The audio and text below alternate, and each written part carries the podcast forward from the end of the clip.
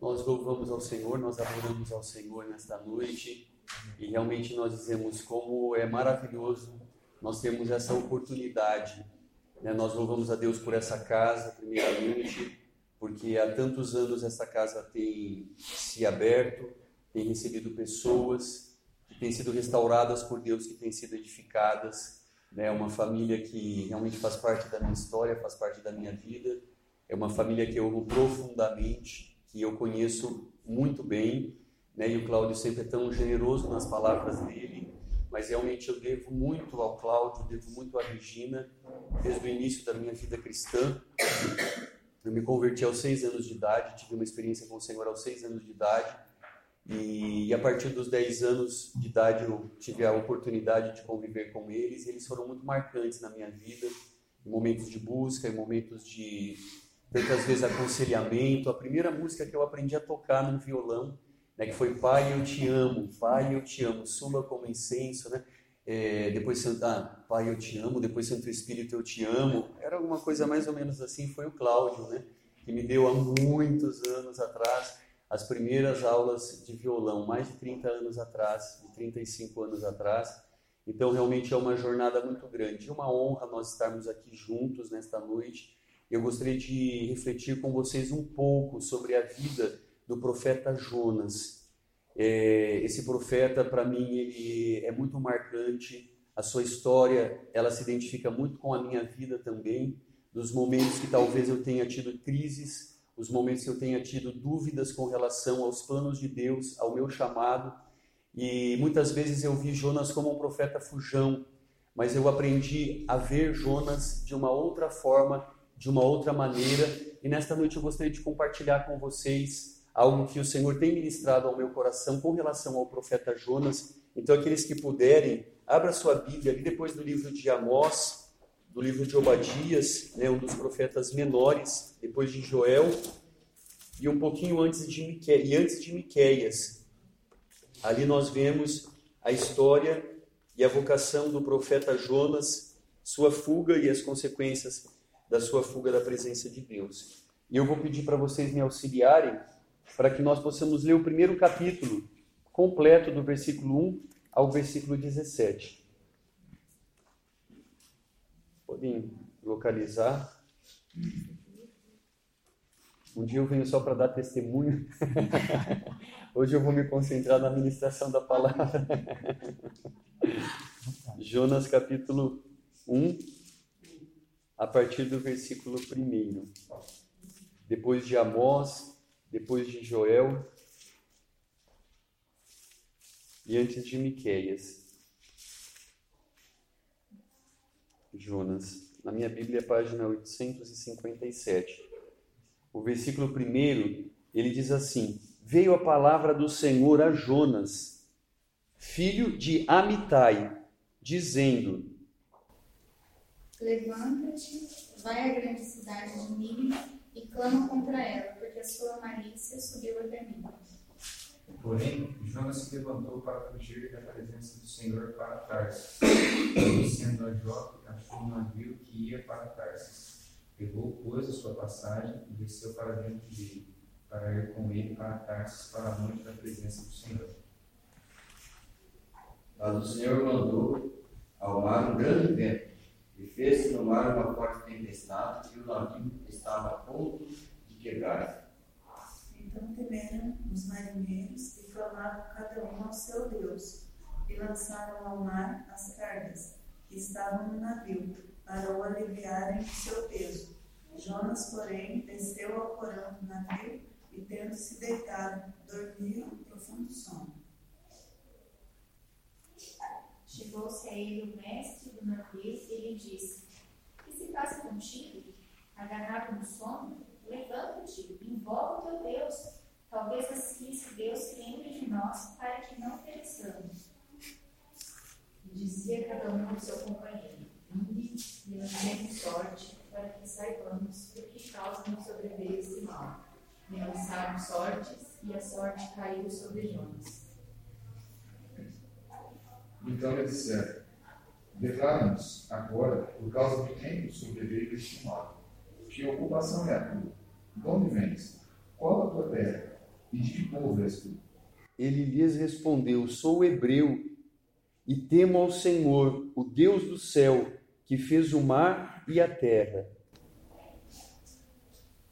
Então estes homens se encheram de grande temor e disseram: Por que fizeste tu isto? Pois sabiam os homens que fugiam da presença do Senhor, porque ele o tinha declarado. E disseram: Que te faremos nós para que o mar se nos acalme? Porque o mar ia se tornando cada vez mais tempestuoso. Respondeu-lhes: Tomai-me e lançai-me ao mar, e o mar se, se aquietará, porque eu sei que, por minha causa, vos sobreveio esta grande tempestade. Entretanto, os homens remavam, esforçando-se por alcançar a terra, mas não podiam, porquanto o mar se ia tornando cada vez mais tempestuoso contra eles. Então clamaram ao Senhor Ah, Senhor, rogamos-te que não pereçamos por causa da vida deste homem, e não faças cair sobre nós este sangue, quanto a nós inocentes, porque tu, Senhor, fizeste como te agrou. E levantaram a Jonas e o lançaram ao mar, e cessou o mar a se consumir. Temeram, pois, estes homens em extremo ao Senhor, e ofereceram sacrifícios ao Senhor e fizeram votos. Preparou o Senhor um grande peixe para que tragasse a Jonas. Jonas, três dias e três. Amém, amados. Vamos ainda orar ao Senhor mais uma vez? Feche seus olhos nesse momento e peça ao Senhor que o Senhor, nesse momento, ele possa sondar o nosso coração, que ele possa encorajar a nossa vida, que ele possa nos dar direção nesta noite diante da Sua presença. Quem sabe se nessa noite Deus não quer nos mostrar, nos direcionar se nós estamos desperdiçando as nossas forças, se nós estamos desperdiçando o nosso tempo, o nosso recurso, os dons que o Senhor deu à nossa vida para aquilo que não é caminho que Ele quer na nossa vida. Então nós queremos te pedir, Senhor, sonda o nosso coração nesta noite. Senhor, vem com o teu Espírito sobre cada um de nós, Pai. Auxilia-nos, Pai, ajuda-nos, Pai. Põe o nosso coração no lugar, Senhor, e no caminho certo, para que nós possamos viver para o Senhor. Pai querido, nós não queremos viver de uma forma infrutífera, Pai, porque o Senhor tem depositado tanta riqueza nesse lugar, nessa noite, Pai. Nada se compara àquilo que o Senhor tem feito em cada vida neste lugar, Pai, aos dons que o Senhor concedeu a cada vida neste lugar. E nós queremos te clamar que o teu Espírito, Senhor amado, acenda uma lâmpada neste lugar. Que o teu Espírito, Senhor querido, nos leve, Senhor, nesta noite a discernir os teus caminhos e a tua vontade para o nosso coração e para as nossas vidas. É o que nós te pedimos no nome do Senhor Jesus Cristo. Amém e amém. Amados, eu gostaria de pensar um pouquinho com vocês sobre o contexto histórico que o profeta Jonas ele vivia naquele momento da sua vida. Jonas, ele era um profeta, um profeta que tinha um inimigo muito cruel contra a sua vida, e esse inimigo muitas vezes se levantou, que eram os assírios. E esses inimigos se levantavam e por 14 vezes eles guerrearam contra a nação de Israel para destruir o reino de Israel. E naqueles anos, dentro daquele contexto histórico, onde a Assíria invadiu a cidade de Israel, existiam três coisas que os assírios faziam contra a nação de Jonas. Primeiramente, eles destruíam o templo, porque os inimigos não queriam que houvesse adoração diante da presença de Deus. Eles não, eles não queriam, sabiam que o Deus de Israel era um Deus diferente dos deuses das outras nações. Eles iam e destruíam o templo. Uma outra coisa que, que os assírios eles faziam, eles iam e matavam o rei, de maneira que não houvesse governo, de, de maneira que não houvesse palavra de direção no meio daquela nação e também os seus descendentes e os seus filhos. E a outra coisa, a terceira coisa que os assírios faziam, eles matavam o profeta, para que não houvesse palavra de Deus, para que não houvesse mais entendimento daquilo que era o propósito e a vontade de Deus no meio daquele povo e daquela nação. E a palavra do Senhor diz que Jonas era filho de Amitai, é isso? Quem era o pai? Amitai era o pai de Jonas. Quem era então Amitai? Era o profeta. E quem era Jonas?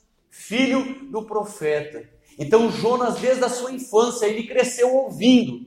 Os seus amigos, às vezes até mesmo na escola, né? Jonas está sabendo das notícias que estão se espalhando por aí, dos boatos que estão correndo por aí. Parece que os assírios estão chegando. E sem dúvida alguma, para o coração de Jonas, era algo que estremecia o seu coração, era algo que afligia. Se simplesmente pelo fato de nós estarmos à frente de uma obra, quantas vezes nós vemos, né? Nossa, poxa, o filho do pastor, né? Olha o filho do líder, o que, que aconteceu? Olha o que, que o menino fez, né? E às vezes nós vemos que os nossos filhos sofrem com isso. Uma vez o meu filho Alguns anos atrás ele chegou, pai, eu queria tanto não ser filho de pastor, pai. Porque todo mundo, onde eu vou, na escola, aonde quer que eu esteja, né? Eu tenho um rótulo, eu sou o filho do pastor. E o filho do pastor tem que andar certinho, não pode correr no salão, não pode, não pode ser mal educado, né? O filho do pastor tem aquela expectativa em cima da vida dele. E muito mais quando nós olhamos para a vida deste homem, quando nós olhamos para Jonas, que agora ele é o profeta. Os anos se passaram e agora Jonas é o profeta que tem a responsabilidade de estar diante da presença de Deus e ter uma palavra de Deus. E Deus profere uma palavra para ele. E Deus diz a Jonas: Jonas, você vai à grande cidade de Nínive, a capital da Assíria, e ali você vai pregar a minha palavra. E Jonas, nitidamente, com muita clareza, com muita resolução no seu coração, ele simplesmente disse: Deus, eu não vou, né? E se a leste estava a cidade de Nínive, ele vai lá e compra uma passagem. Ele comprou, ele pagou para fugir da presença de Deus. Ele fez um plano, né? Se a leste nós temos Nínive, a oeste nós temos Tarsis. Naquela época, lugar mais distante da cidade de Nínive. Então ele disse: "É para lá que eu vou", né? E assim ele escolhe viajar para este lugar tão distante. Ele não faz essa decisão, amados, de uma maneira covarde. Ele não faz essa decisão de uma maneira impensada. Ele tinha talvez argumentos muito válidos para que essa decisão fosse tomada por ele. Ele estava, primeiramente, defendendo a sua própria pele, ele não estava disposto a entregar a sua vida. Ele não estava disposto a morrer por causa do evangelho. Talvez ele pudesse dizer: esse não é o meu chamado, né? Se alguém quer ir lá para um país muçulmano, quer morrer, quer entregar a sua própria vida, pode entregar, mas esse não é o chamado que eu tenho. E assim ele estava tentando de alguma maneira defender também o próprio templo, ele estava tentando defender a sua nação, ele estava tentando defender o próprio rei. Ele não queria que a Síria ouvisse a palavra do Senhor. Antes ele queria que a Síria fosse simplesmente, eles não ouvindo a tua palavra, eles serão então destruídos, eles serão destruídos. E ele na sua mente, ele não quis obedecer aquilo que Deus estava falando à sua vida. A única coisa, amados, que Jonas não entendeu, que os motivos humanos que nós temos na nossa vida, que os argumentos humanos que nós temos na nossa vida por conta da nossa história, por conta dos nossos dias, eles não são justificativas para nós diante de um Deus soberano.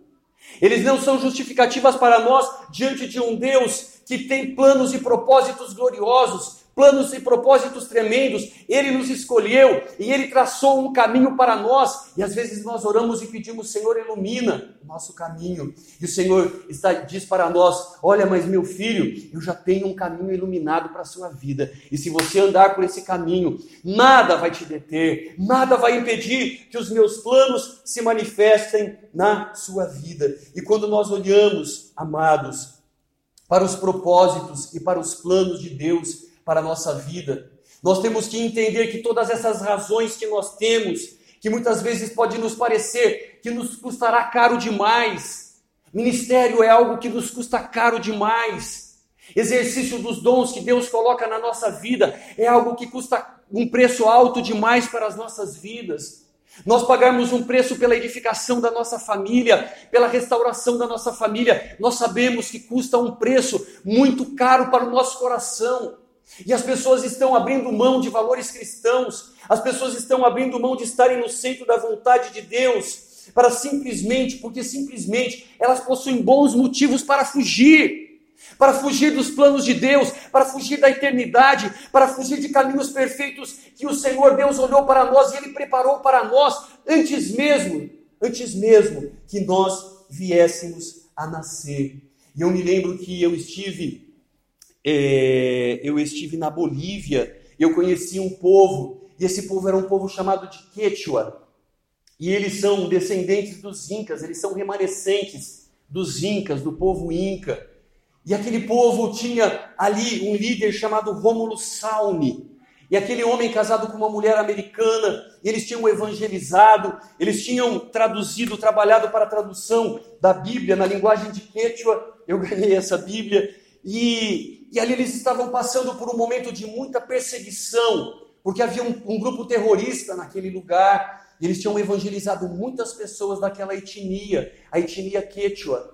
E Rômulo Salmo estava sendo ameaçado, ameaçado por conta da pregação do evangelho por esse grupo chamado Sendeiro Luminoso. E aquele homem, ele sabia que não tinha sido algo fácil, ele sabia que não seria fácil, mas ele dizia: se está no coração de Deus, se eu estou aqui porque essa foi a vontade de Deus, vale a pena prosseguir. Vale a pena continuar, vale a pena passar pelas dificuldades, vale a pena passar pelas desilusões, vale a pena passar pelas aflições, e ele prosseguiu. E depois de algum tempo, aquele povo que era daquele grupo terrorista, Sendeiro Luminoso, eles assassinaram aquele homem. Aquele homem perdeu a sua vida naquele lugar. E para nós talvez possa parecer assim, algo tão difícil de nós assimilarmos. Quando nós vemos que realmente, como a palavra do Senhor fala no livro de Hebreus, que alguns homens, por terem amado a Deus mais do que todas as coisas, eles perderam alguma coisa na sua vida. Eles precisaram abrir mão daquilo que eram os seus motivos válidos, para que eles pudessem entregar as suas vidas por amor a Deus, e eles pudessem se encontrar numa situação legítima, na qual realmente as suas perdas na qual as suas dores, as suas aflições pudessem ser também um motivo válido diante da presença do Senhor. E talvez hoje o Senhor não esteja perguntando para as nossas vidas, assim como talvez num país muçulmano, quando alguém vai se batizar e a pessoa, as pessoas perguntam para aquelas pessoas: você está disposto a entregar a sua vida, a morrer por amor a Jesus? E eu não sei como seríamos nós, quais seriam as nossas respostas, mas quando nós olhamos para a vida de Jonas, Jonas estava em conflito na sua alma. Jonas tinha se calado e tinha fugido. Jonas estava fugindo da presença de Deus.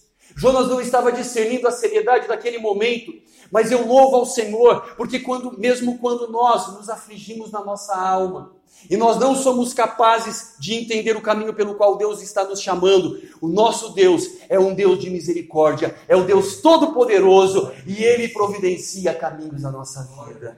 Ele não desiste de nós. Ele tem planos eternos para nós. Ele continua a boa obra que ele começou em cada um de nós. Ele quer completar na nossa vida. Você pode dizer para o seu irmão isso nessa noite? Deus quer completar a boa obra na sua vida. Deus ele quer completar a boa obra na sua vida.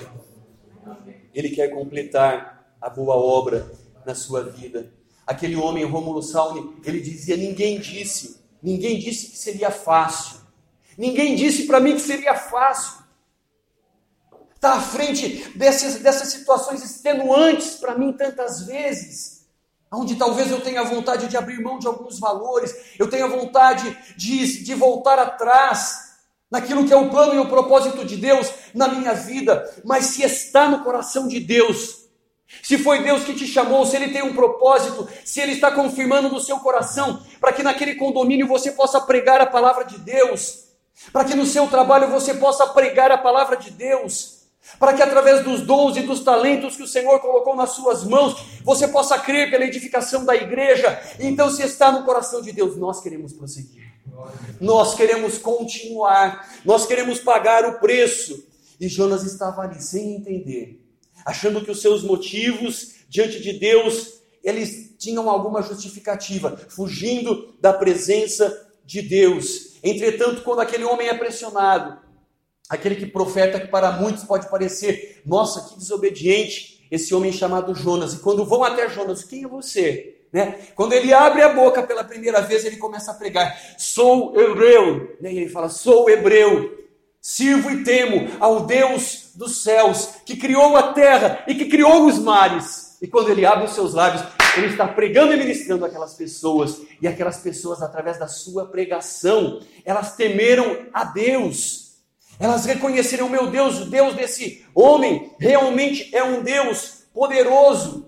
É um Deus que está agora trazendo convulsão aos mares, porque ele não está fazendo a vontade do Senhor. E quando nós vemos para o contexto daqueles, daquelas pessoas, talvez 20 a 22 pessoas que estavam naquele barco, nós cremos que aquelas pessoas, elas confessaram ao Senhor Jesus nas suas vidas. Elas confessaram ao Senhor como seu Deus também.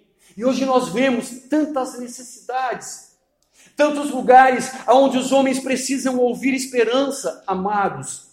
Às vezes o que nós temos nós achamos tão pouco, mas é muito para aqueles que não conhecem ainda aquilo que você já viveu diante da presença de Deus. Uma vez tinha um, um missionário numa convenção de missionários e uma criança, né? É, é Gustavo, o filho do Júnior. É tipo o Gustavo quando era menorzinho, assim, que ele é interessado por tudo, né? Ele era curioso por tudo. E eu conheci ele mais pequenininho, né? E ele era sempre curioso com as coisas, né? E no final daquele encontro, daquela noite em que o missionário foi falar sobre missões, né? Aí ele, aquele menino, aquela criança, ele foi até um missionário, ele falou assim, é, pastor, né, tinha um pastor, ele falou assim, não era uma, um encontro missionário, mas é um encontro missionário, mas o Senhor falou tanta coisa, mas o Senhor não ensinou a gente como falar de Jesus para a gente? Como falar de Jesus para as pessoas? Afinal de contas, como que se conquista vidas para Jesus? Como que se ganha almas para Jesus, né? Aquela criança com papel e caneta perguntando para o missionário. E aí o missionário falou: sabe que você está certo, né? Eu falei tanta coisa, trouxe dados estatísticos, né? Mas você quer saber mesmo como que você ganha almas para Jesus? Conta para as pessoas quem você era e o que Jesus fez pela sua vida, como ele transformou a sua vida. Ah, é assim? Aí ele foi lá, anotou, né, quem eu era, né, quem, o que Jesus fez pela minha vida, como ele me transformou. E depois de algumas semanas, aquela criança começou a ganhar almas para Jesus na sua escola. Com uma simples fala daquilo que Deus tinha feito pela sua vida, aquela criança, assim como Jonas naquele momento, sou hebreu, sou hebreu, temo ao Deus que criou os céus, o Deus dos céus, que criou a terra e que criou os mares. E nós vemos, amados, que muitas vezes, embora nós estejamos até pregando, como Jonas, mas nós temos dentro do nosso coração traumas. Falar de trauma aqui nesse lugar, ai Jesus, tem misericórdia. Não era meu propósito, né? Mas às vezes nós guardamos dentro do nosso coração coisas que ficaram na nossa história, coisas que marcaram a nossa vida e coisas que de alguma forma estão nos impedindo de que nós possamos frutificar aquilo que Deus quer que nós frutifiquemos diante da Sua presença. Foi necessário para o Senhor Jesus falar: olha, eu estou indo para a cruz, mas a glória do Pai será manifesta nessa cruz. Eu estou indo para a morte, mas a morte ela tem um poder sobrenatural. E o poder que a morte tem, o poder que as aflições têm, o poder que até mesmo os traumas que às vezes tocaram a nossa vida no nosso passado e nos feriram, eles têm um poder de quando nós chegamos diante da presença de Deus e nós podemos reconhecer que nós não somos nada, e que nós somos fracos, assim como o apóstolo Paulo pôde dizer, no meio das suas aflições, das suas desilusões, no meio do seu espinho da carne, quando ele chega diante da presença do Senhor, ele fala: Senhor, tem misericórdia, olha esse mensageiro de Satanás, né, que vem me esbofetear de vez em quando, olha essa palavra que eu recebo de vez em quando que me fere, e ele pôde ouvir do próprio Senhor falando com ele: A minha graça te basta, porque o meu poder se aperfeiçoa em meio à tua fraqueza.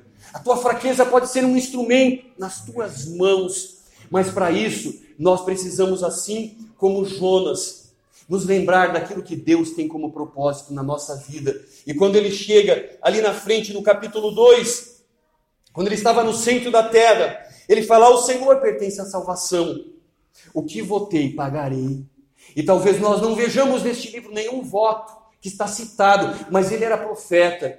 E o profeta ele tinha dois votos na sua vida. Ele tinha que falar aquilo que Deus quisesse na sua vida. A sua boca, os seus lábios não pertenciam mais a ele mesmo, pertencia a Deus para anunciar os planos e as palavras de Deus. E o outro voto que o profeta também fazia, ele deveria ir a qualquer lugar aonde Deus mandasse. E naquele momento ele se arrepende. E quando ele se arrepende, ele diz: O que votei, eu pagarei. Naquele momento, o Senhor faz com que aquele grande peixe, que estava indo numa direção contrária, ou talvez já estivesse a caminho de Nínive, né? E já sabia que Deus já, Deus já tinha dado o endereço certo para aquele grande peixe, né? E quando ele chega na praia, para que Jonas não foja mais, ele vomita a Jonas na própria praia de Nínive. E agora Jonas está no centro da vontade de Deus. Jonas está no lugar que Deus queria. E quando nós estamos no centro da vontade de Deus, nada pode nos deter. Deus tem nos atraído, Deus tem nos chamado para que nós estejamos no lugar certo, amados. Para que nós possamos discernir os lugares aonde eu tenho ido, Senhor. Eu não quero confusão na minha mente, eu quero estar no lugar que o Senhor me quer, ainda que eu passe por provas, ainda que eu passe por aflições, ainda que eu passe por dificuldades, mas eu quero estar no centro da vontade de Deus. E a palavra do Senhor diz que, Jona, que Nínive era um lugar que demorava três dias para ser percorrido. E Jonas fazendo a vontade de Deus, mas ainda um pouco contrariado. Em um dia ele percorre toda a cidade com a menor pregação registrada no Antigo Testamento. Em 40 dias, destruição! Em 40... Essa foi a pregação de Jonas. Em 40 dias, destruição! Em 40 dias, em 40 dias, destruição. Quatro palavras, né? A menor palavra registrada no Antigo Testamento. Em 40 dias, destruição. O que aconteceu? Jonas fazendo a vontade de Deus no lugar certo. Jonas fazendo a vontade de Deus na hora certa. Jonas fazendo a vontade de Deus dizendo aquilo que Deus queria que ele falasse. Aquela cidade se converteu diante da presença do Senhor. Quantos podem glorificar ao Senhor por isso? Aquela cidade se arrependeu. Aquela cidade se converteu. Aquela cidade, o rei daquela cidade falou assim: nem animal vai comer destruição. Se Deus está dizendo, nós vamos nos arrepender diante da presença do Senhor. Amados, tem tantas pessoas em tantos lugares esperando a mensagem que Deus já colocou nos seus lábios. Deus quer usar os seus lábios diante da sua presença. Deus quer te levantar diante da sua presença como um profeta. Entretanto, Jonas, ele pregou e ele ficou contrariado. E ele falou: Está vendo? Eu sabia que o Senhor é um Deus longânimo, que o Senhor é um Deus compassivo, que o Senhor é um Deus tardio em irar-se e pronto a perdoar. Ele conhecia o caráter de Deus, ele conhecia o coração de Deus, mas ele ficou contrariado.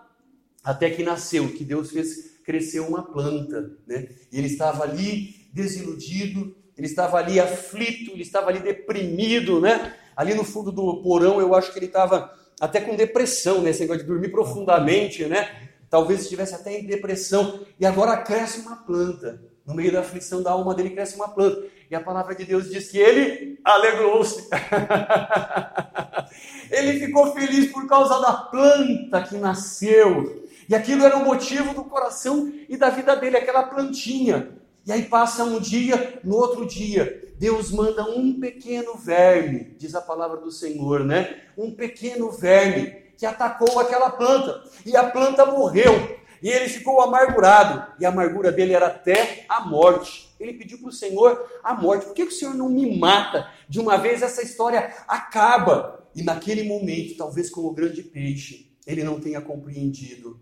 Mas naquela experiência, daquele pequeno verme, ele entra num diálogo mais profundo com Deus. E ele começa a falar com Deus as suas razões.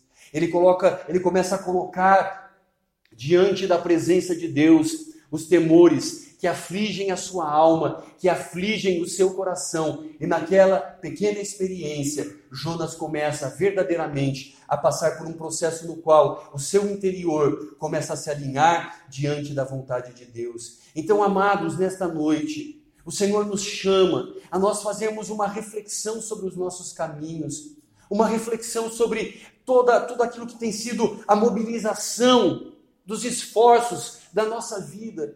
Eu sei como talvez seja tão difícil às vezes nós nos esforçarmos para ganhar uma alma para o Senhor no meio de um mundo que está tão vazio, um mundo que está assim com tantas circunstâncias que às vezes tentam nos afligir, tentam nos fazer recuar diante das coisas que o mundo tem, traz, as opressões que o mundo traz contra as nossas vidas, mas Deus tem nos chamado para que nós possamos usar aquilo que nós somos e aquilo que nós temos, para que eu e você nós sejamos um instrumento de edificação da igreja do Senhor. Tudo aquilo que ele colocou na nossa vida, tudo aquilo que ele acrescentou para nós por meio da pregação da palavra, da pregação do evangelho, eu creio que é um tempo que Deus quer levantar a sua igreja.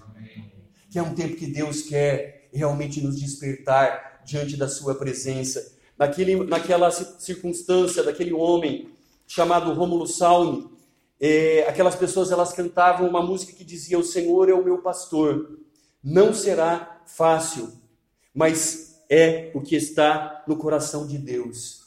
E se está no coração de Deus, vale a pena arriscar a vida, vale a pena gastar a vida, vale a pena fazer o impossível, vale a pena sofrer a perseguição, vale, vale a pena sofrer as críticas e, se necessário for, vale a pena sofrer a morte. Milhares de pessoas que tinham sido evangelizadas por aquele casal, por aquela família, estavam ali e no meio daquele sepultamento, um homem que era daquele grupo de, ter, de terroristas, daquele grupo chamado Sendeiro Luminoso, aquele homem pôde entregar a sua vida ao Senhor Jesus. Uma alma vale mais do que o mundo inteiro. Que nós possamos, amados, perguntar ao Senhor: Senhor, o que está no seu coração?